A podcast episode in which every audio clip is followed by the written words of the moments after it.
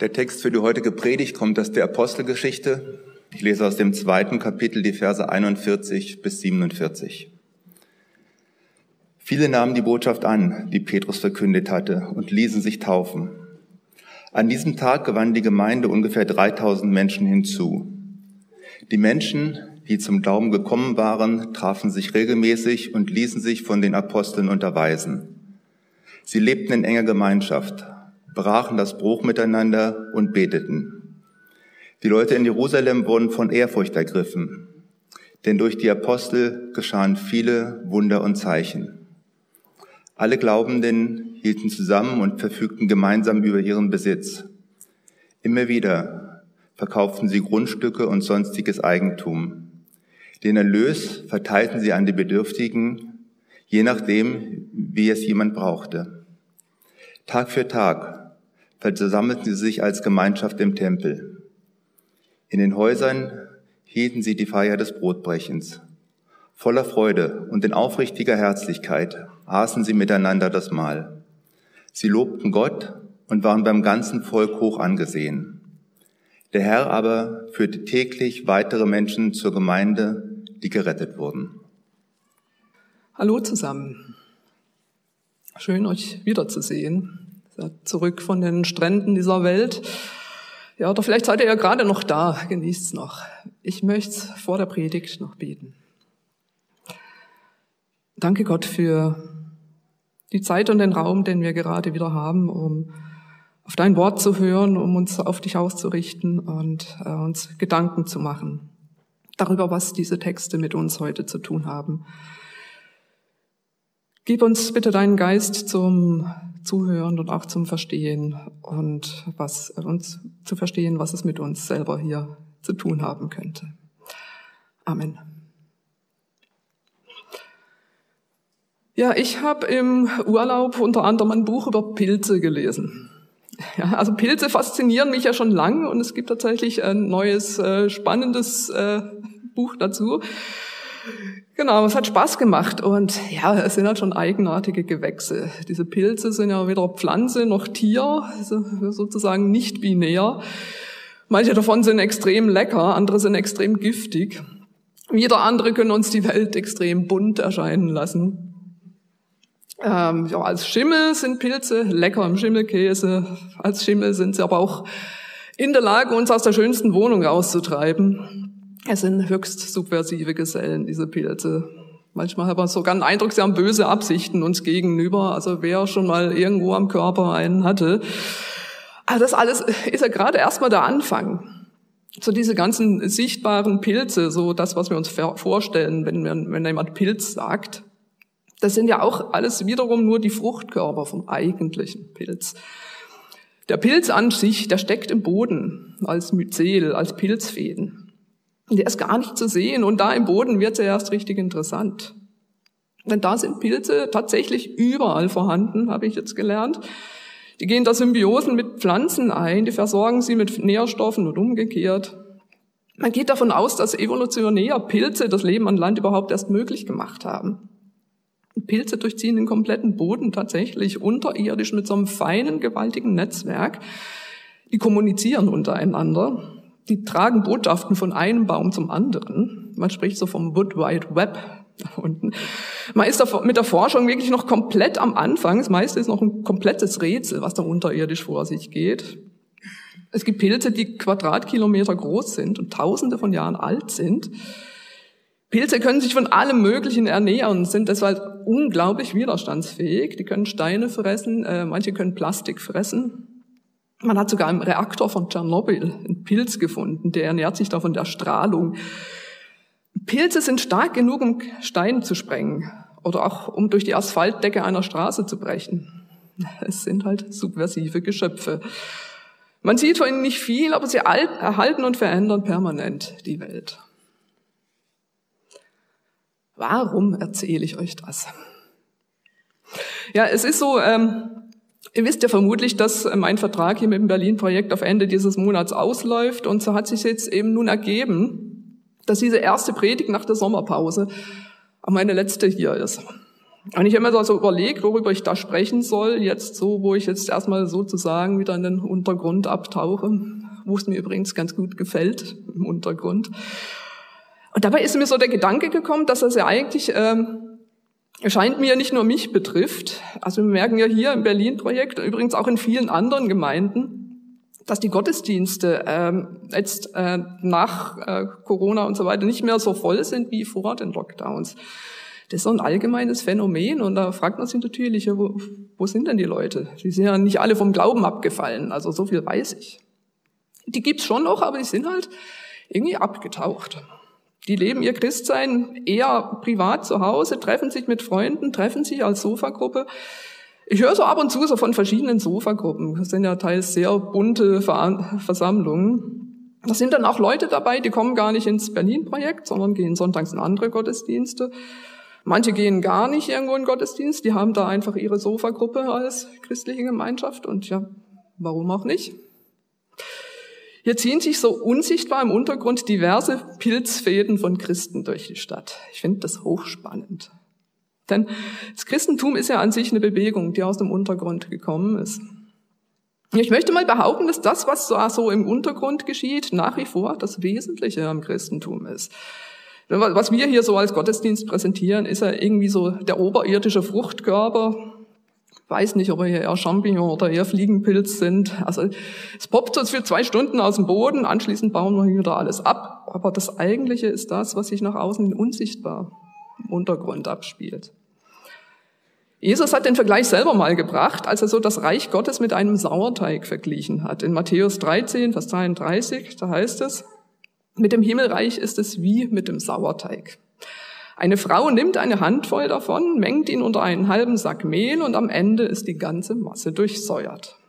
Sauerteig ist eine Lebensgemeinschaft von Bakterien und Hefen. Und Hefen sind Pilze. Ja, ach, das Reich Gottes ist so eine ziemlich subversive Sache, die klein anfängt und dann aber die Kraft hatte, alles zu durchdringen. Mit dem Christentum äh, äh, war es geschichtlich ja tatsächlich ähnlich. Das fing an mit Jesus und seinen zwölf Aposteln, ein paar Nachfolgern, hat sich dann explosionsartig erst im ganzen Mittelmeerraum und dann sehr schnell auch entlang so der großen Flüsse nach ganz Europa ausgebreitet. Das war echt ein Phänomen, wie das passieren konnte wirkt schon ein bisschen so wie so ein Netz von Pilzfäden, die sich da über die Landkarte ausgebreitet haben. Das war ja anfangs auch gar nicht von oben irgendwie gesteuert. Da gab es ja noch keine päpstlichen oder kaiserlichen oder sonst wie Beschlüsse zur Missionierung, sondern das ist einfach passiert. So im Untergrund hat dieser neue Glaube Kreise gezogen. Auch als er dann zwischendurch komplett verboten war, als Christen krass verfolgt wurden. Es war eine Bewegung, die sich nicht aufhalten ließ. Es gibt auch in neuerer Zeit so ähnliche Geschichten. In China war ja während, während der Kulturrevolution bis 1979 die öffentliche Religionsausübung verboten.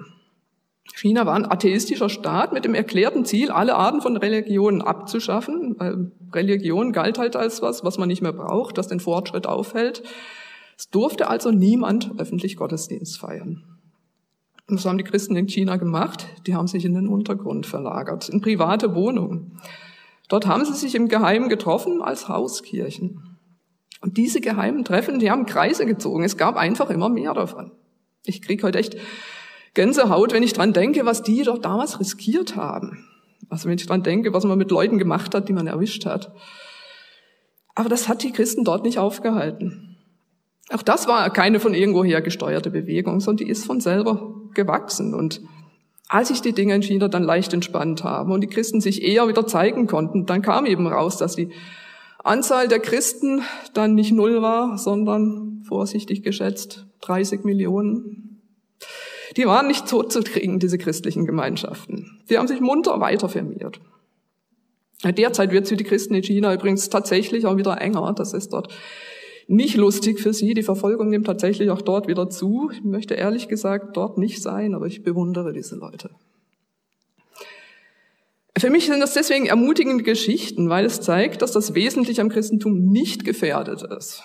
Wenn es womöglich ab Herbst, wenn es kälter wird, wieder schwieriger wird, Gottesdienste zu feiern. Sei es wegen einer neuen Pandemiewelle oder sei es, weil es womöglich tatsächlich einfach zu teuer oder zu unethisch wird, einen Raum von dieser Größe zu heizen für zwei Stunden am Sonntag.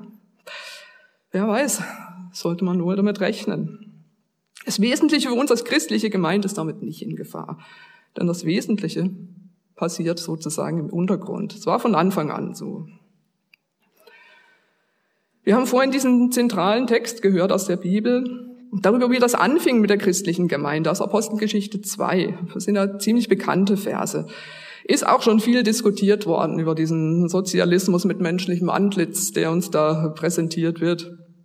So die Menschen, die zum Glauben gefunden hatten, wie sie dann permanent zusammen im Tempel und aber auch in ihren Häusern waren, wie sie alles geteilt haben, zusammen gegessen haben, zusammen gebetet haben wie sie zusammen von den Aposteln die Geschichten über Jesus und von Jesus gehört haben. So sind vermutlich irgendwann die Evangelien entstanden.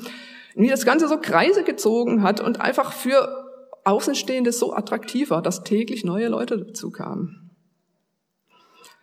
Schauen wir uns mal an, wie das damals in Jerusalem wahrscheinlich ausgesehen hat, so ein Haus, so im antiken Mittelmeerraum. Es sah ja ein bisschen anders aus als heute, so das durchschnittliche Berliner Mietshaus. Damals hatten die Stadthäuser so, so einen rechteckigen Grundriss, gewöhnlich zweistöckig, zur Straße hin ganz kleine Fenster, um die Hitze draußen zu lassen. Und innen waren sie so um einen rechteckigen Innenhof umgebaut. Die vornehmen Häuser hatten dann noch einen Säulengang so, und ringsrum dann so die Wohnbereiche für Eltern, Kinder, Tanten, Onkeln, Großeltern, Bedienstete, die gehörten alle auch mit zur Familia. Das war ein Haus. Ein, ein, ein kleiner Kosmos für sich. Interessante Geschichte auch. Also in solchen Häusern haben sich die Christen damals getroffen. Da war ja schon ein bisschen Platz da, so in dem Innenhof.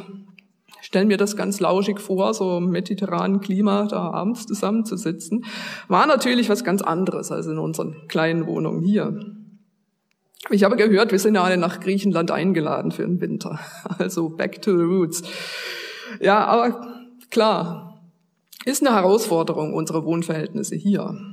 Wenn wir uns in unseren Häusern treffen, wird es ja viel kleinteiliger zwangsläufig. Dazu kommen wir noch. Genau, also erstmal fragt man sich ja doch eigentlich, wie kam denn eigentlich darauf, sich so zusammenzuschließen und sich ständig zu treffen und alles zu teilen? Davon äh, war ja eigentlich vorher gar nicht die Rede oder keine Aufforderung dazu. Denn was äh, dieser Geschichte, die wir gehört haben, voranging, war ja erstmal so diese Geschehnisse an Pfingsten, diese Wund dieses Wunder, dass der Heilige Geist auf die Jünger kam und die da anfingen, in fremden Sprachen zu sprechen und jeder sie plötzlich verstanden hat. Und Jesus hat dann da, äh, nicht Jesus, Petrus hat dann dazu eine Rede gehalten, in der er das Ganze dann eingeordnet hat für alle, so wie das alles zu den Prophezeiungen im Alten Testament passt, was hier gerade geschieht und was Jesus damit zu tun hat und was es mit, überhaupt mit Jesus auf sich hat, dass er der verheißene Christus ist und dann macht die Aufforderung an alle, sich taufen zu lassen. Petrus hat aber mit keinem Wort irgendwas was gesagt, wie so von wegen dieses Christentum, was wir hier gerade gründen, das ist, dann, das ist dann übrigens eine Gemeinschaftsbewegung und ja, kommt dann gerne mal alle hier rüber, wir schauen dann mal, wie wir euch alle einteilen. Nichts davon. Es war eine komplette spontane, freiwillige Reaktion, sich so zusammenzuschließen. Wie kommen die rauf? Ich denke, die haben sich einfach von Anfang an als Gemeinschaft von Glaubenden begriffen. Es war damals schlicht einfach nicht denkbar, dass Glauben was Individuelles ist. So wie es ähm, auch die Vorstellung vom Individuum an sich damals einfach noch nicht gab, dass so ein Mensch für sich einfach existiert. Es war ein total fremder Gedanke. Der Mensch war damals immer zugehörig zu irgendeinem Volk, zu irgendeiner Familie. Und jetzt bricht hier gerade was komplett Neues an. Jetzt wird hier ein neues Volk geschaffen, das Volk Gottes. Und, so aus den, und aus den Juden, aus allen Völkern, die es damals gab, die sich hier zum Feiertag alle im Jerusalem versammelt hatten, wurden jetzt Menschen quasi herausgerufen und bildeten jetzt ein ganz neues Volk. So, das Volk Gottes, die Untertanen des Messias, der jetzt endlich gekommen war. Und sie jetzt als Bürger dieses neuen Reichs, dieses Friedensreichs, das schon lange verheißen war, das war so die neue Zugehörigkeit. Da waren dann viele losgelöst von ihrer Ursprungsfamilie und von ihrem Ursprungsvolk und haben sich neu als Familie von Christen zusammengefunden. Es schweißt einfach zusammen, dieser neue Glaube. Das lässt sich ja einfach nachvollziehen. So haben es sicher einige von uns auch schon erlebt, dass gemeinsame Interessen und gemeinsame Ziele einfach generell etwas enorm Verbindendes sind. Aber das war ja noch nicht alles. Denn hier sind nicht nur neue Interessengemeinschaften entstanden, sondern hier hat das neue Volk Gottes begonnen. Hier hat ein neues Zeitalter angefangen. Hier hat die Zukunft begonnen. Diese Menschen wussten, wir sind Teil des neuen Volkes Gottes. Wir sind die neue Gesellschaft. So wie Gott sich das mit den Menschen gedacht hat. Alle sind angenommen, alle sind gleich viel wert, alle sind gleich wichtig. Alle haben in gleicher Weise Anteil am gemeinsamen Leben. Für das griechische Wort für Gemeinschaft, das hier steht, koinonia, gibt es das schöne deutsche Wort Teilhabe. Alle achten aufeinander, dass keiner zu kurz kommt. Das ist Teilhabe. Die begreifen sich als eine Gemeinschaft, begreifen sich als eine Gruppe, die nur gemeinsam überleben kann. So ungefähr wie die Pilze, die da Symbiose mit Pflanzen eingehen. Und da merkt man auch, dass dieser Gemeinschaftsgedanke eigentlich kein christlicher Spezialgedanke ist, sondern dass das tatsächlich einfach wesentlich zum Leben dazugehört. Symbiose ist ein allgegenwärtiger Aspekt des Lebendigen, schreibt Merlin Sheldrake. Das ist aus dem Pilzbuch, von dem ich anfangs erzählt habe. Das Leben in Gemeinschaft mit anderen Menschen ist der Normalzustand. Und das Reich Gottes zielt darauf hin, diesen Normalzustand der Gemeinschaft wiederherzustellen. Aber wenn Leben in Gemeinschaft der Normalzustand ist, da sehe ich dann ein leichtes Problem, wenn ich mir die gegenwärtige Struktur der Gesellschaft hier gerade in Berlin anschaue. 49 Prozent aller Wohnungen in Berlin sind Single-Haushalte. Das ist fast die Hälfte. Das ist eine krasse Zahl. Ist natürlich bedingt durch unsere Lebensentwürfe. Wir wechseln halt nun mal öfters die Jobs und damit verbunden auch die Wohnorte. Und da sind kleine Ein-Personen-Wohnungen natürlich am praktischsten und umso mehr davon werden natürlich dann gebaut und so setzt sich das ins Unendliche fort. Ich meine, also dass heute viele von uns und immer mehr von uns allein in einer Wohnung Wohnung wohnen können, das ist ja einerseits durchaus ein schöner Luxus. Also, dass man nicht mehr gezwungen ist zu heiraten, um ein Dach über dem Kopf zu haben, so gerade als Frau. Dass ich als Frau auch alleine wohnen kann und darf, das ist ja durchaus auch eine Errungenschaft. Das sollte unbedingt auch gewürdigt werden. Ja. Aber es geht dadurch natürlich auch einfach was Wesentliches verloren. Es ist nicht gut, dass der Mensch alleine ist. Wir sind alle auf die Gemeinschaft mit anderen Menschen hingeschaffen und es fehlt was, wenn menschliche Gemeinschaft fehlt. Einsamkeit ist ein Riesenproblem geworden. Und ich sehe im Christentum einen ganz guten Ansatz, dem entgegenzuwirken. Das kann ganz verschieden aussehen. Es gibt so Ideen und Ansätze, Wohnraum so zu bauen und zu gestalten, dass da gemeinschaftlich gewohnt werden kann. Und da gibt's aber auch die Gemeinschaft im Kleinen, so in der WG-Küche oder auf dem Sofa in der Singlewohnung. Das sind alles große und kleine Fäden im Pilzgeflecht. Ich spreche mal zuerst über das kleine Format, denn das ist wahrscheinlich das, was für die meisten von uns relevanter ist. Wie mache ich das mit der Gemeinschaft, wenn der Platz einfach nicht da ist für eine größere Gruppe oder gar gemeinsames Wohnen? Da wird's zwangsläufig kleinteilig. Aber auch dazu hat ja Jesus mal gesagt, Nämlich, dass er auch da, wo nur zwei oder drei Christen zusammen sind, dass er da dabei ist. Jesus hat kein Problem mit Kleinteiligkeit. Genau diese Kleinstgruppen haben auch wirklich einen Wert an sich. Unter vier Augen lässt sich einfach nochmal ganz anders reden als in der Gruppe.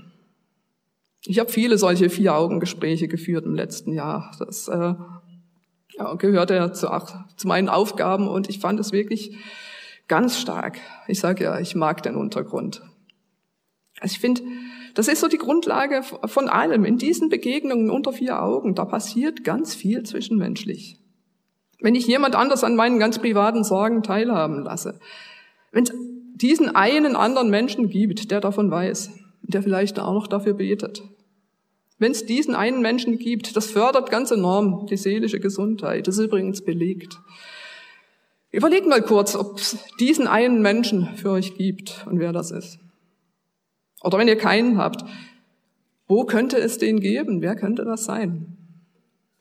Dann gibt es dann so die, die Zwischengröße, damit meine ich so das, was bei uns so als, als Sofagruppen läuft. Aber auch die ganzen anderen Gelegenheiten, wo Leute sich treffen, ohne dass das jetzt irgendwie einen Namen hat oder ohne dass es bei uns als Gruppe gelistet ist oder irgendwie. Das darf und das soll es ja auch geben. Und äh, da es ja wie man sagt, keinen Lockdown mehr geben soll, können wir ja auch davon ausgehen, dass wir uns in dem Rahmen auch weiterhin ungehindert treffen können. Ich finde, das sollten wir auch tun. Zusammen kochen und zusammen essen und zusammen beten, für Leib und Seele sorgen. Dafür ist das ein prima Format. Das ist überschaubar, bietet die Möglichkeit, dass man untereinander vertraut wird, dass man die anderen kennt und selber gekannt wird. Ist ja schon ein super Gefühl. Und äh, überhaupt, um füreinander zu sorgen, muss man ja erstmal einander kennen, muss man erstmal wissen, was überhaupt gebraucht wird. Und äh, ja, diese Treffen können natürlich auch ein bisschen Überwindung kosten. Also es kostet schon ein bisschen äh, ähm, an Bequemlichkeit, was man da aufgibt. Einmal, man muss die Wohnung vorher aufräumen und wahrscheinlich muss man sie auch hinterher wieder aufräumen. Wenn es gut geht, äh, helfen ein paar Leute vor beim Kochen und hinterher mit dem Geschirr. Und ich meine, die greifen die dann halt auch in die Schränke in der Küche. Und die lassen womöglich auch mal was fallen, was dann kaputt ist. Da hat man dann gleich eine Gelegenheit, Vergebung zu üben. Das ist, das ist Leben in Gemeinschaft. Kann sich ungewohnt anfühlen, wenn man lange äh, gewohnt war, allein zu sein, aber lohnt sich es, sich auszuprobieren. Das nennt sich Leben in Gemeinschaft. Da wird es auch sehr spannend. Da ist dann ja jeder auch herausgefordert, so seine ganz eigenen Grenzen zu setzen. Da ist ja jeder Mensch anders. Also nicht jeder möchte im gleichen Maß Gemeinschaft mit anderen haben. Und äh, alle anderen sind dann natürlich herausgefordert, sich da jeweils zu respektieren gegenseitig.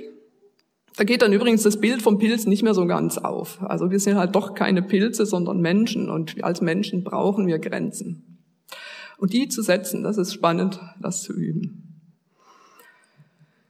Der Thomas Wittmer ist ein Schweizer Pfarrer, der sich so das gemeinsame Leben zum Schwerpunkt seiner Arbeit gemacht hat.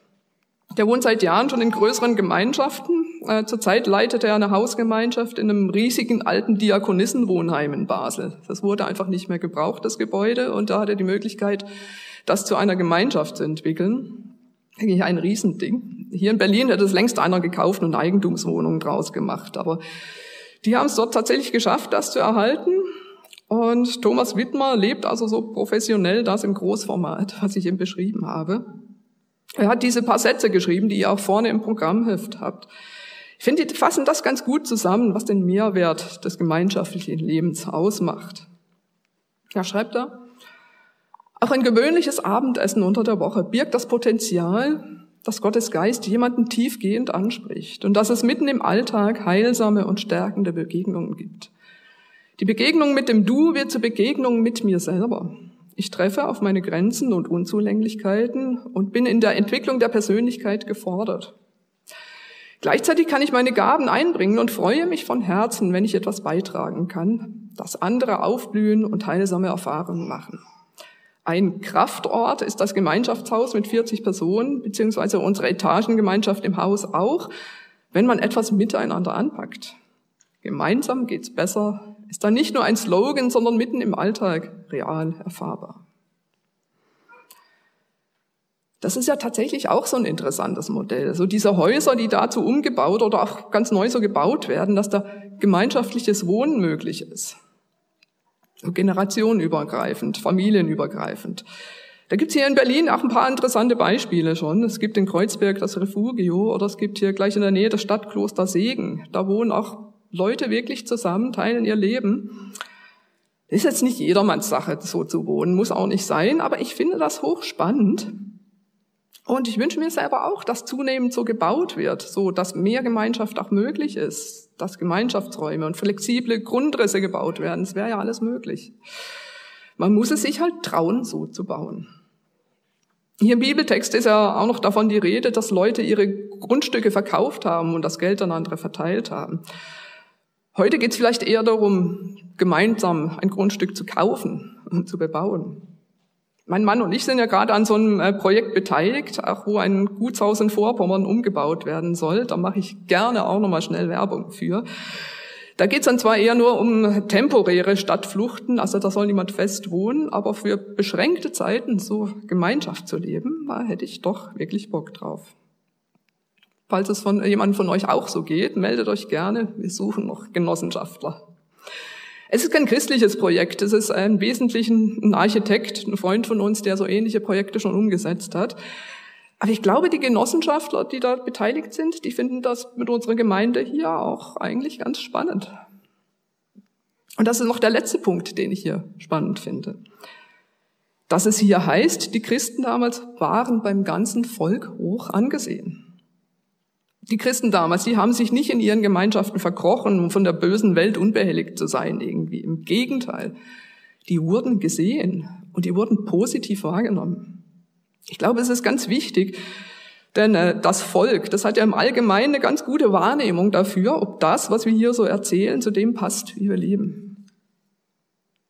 Also wir hier, wir leben ja immerhin anders als die Chinesen in einem Staat. Wir haben Religionsfreiheit. Wir haben keinen Grund, uns zu verstecken. Und wenn wir es trotzdem tun, dann ist das in der Regel ein Anzeichen dafür, dass bei uns was faul ist und dass wir dem vielleicht mal nachgehen sollten. Nur mal so als Gedanke. Ich glaube, wir als Gemeinde auch, wir werden wahrgenommen und es wird wahrgenommen, was wir sagen und was wir nicht sagen und auch was wir tun und nicht tun. Es wird wahrgenommen. Das, was die ersten Christen dort in Jerusalem gelebt haben, das war so attraktiv, dass es immer mehr Menschen auch haben wollten. Und so ist der Pilz weiter gewachsen. Und ich bin sicher, wir werden auch hier wahrgenommen. Das möchte ich jetzt zum Schluss doch auch mal sagen, wie, wie mir das hier Spaß macht. Im Kino Babylon Gottesdienst zu feiern.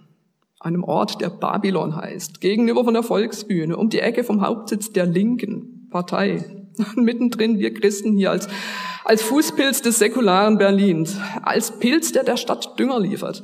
Also immer wieder poppt ja an irgendeiner Stelle in der Stadt so wie so ein kleiner Pilz auf wenn einer von uns irgendwie sichtbar wird als Christ. Und immer wieder höre ich tatsächlich auch von Leuten, bei denen ich gar nicht damit gerechnet hätte, ach, meinst du die, die da im Kino Gottesdienst feiern? Habe ich von gehört.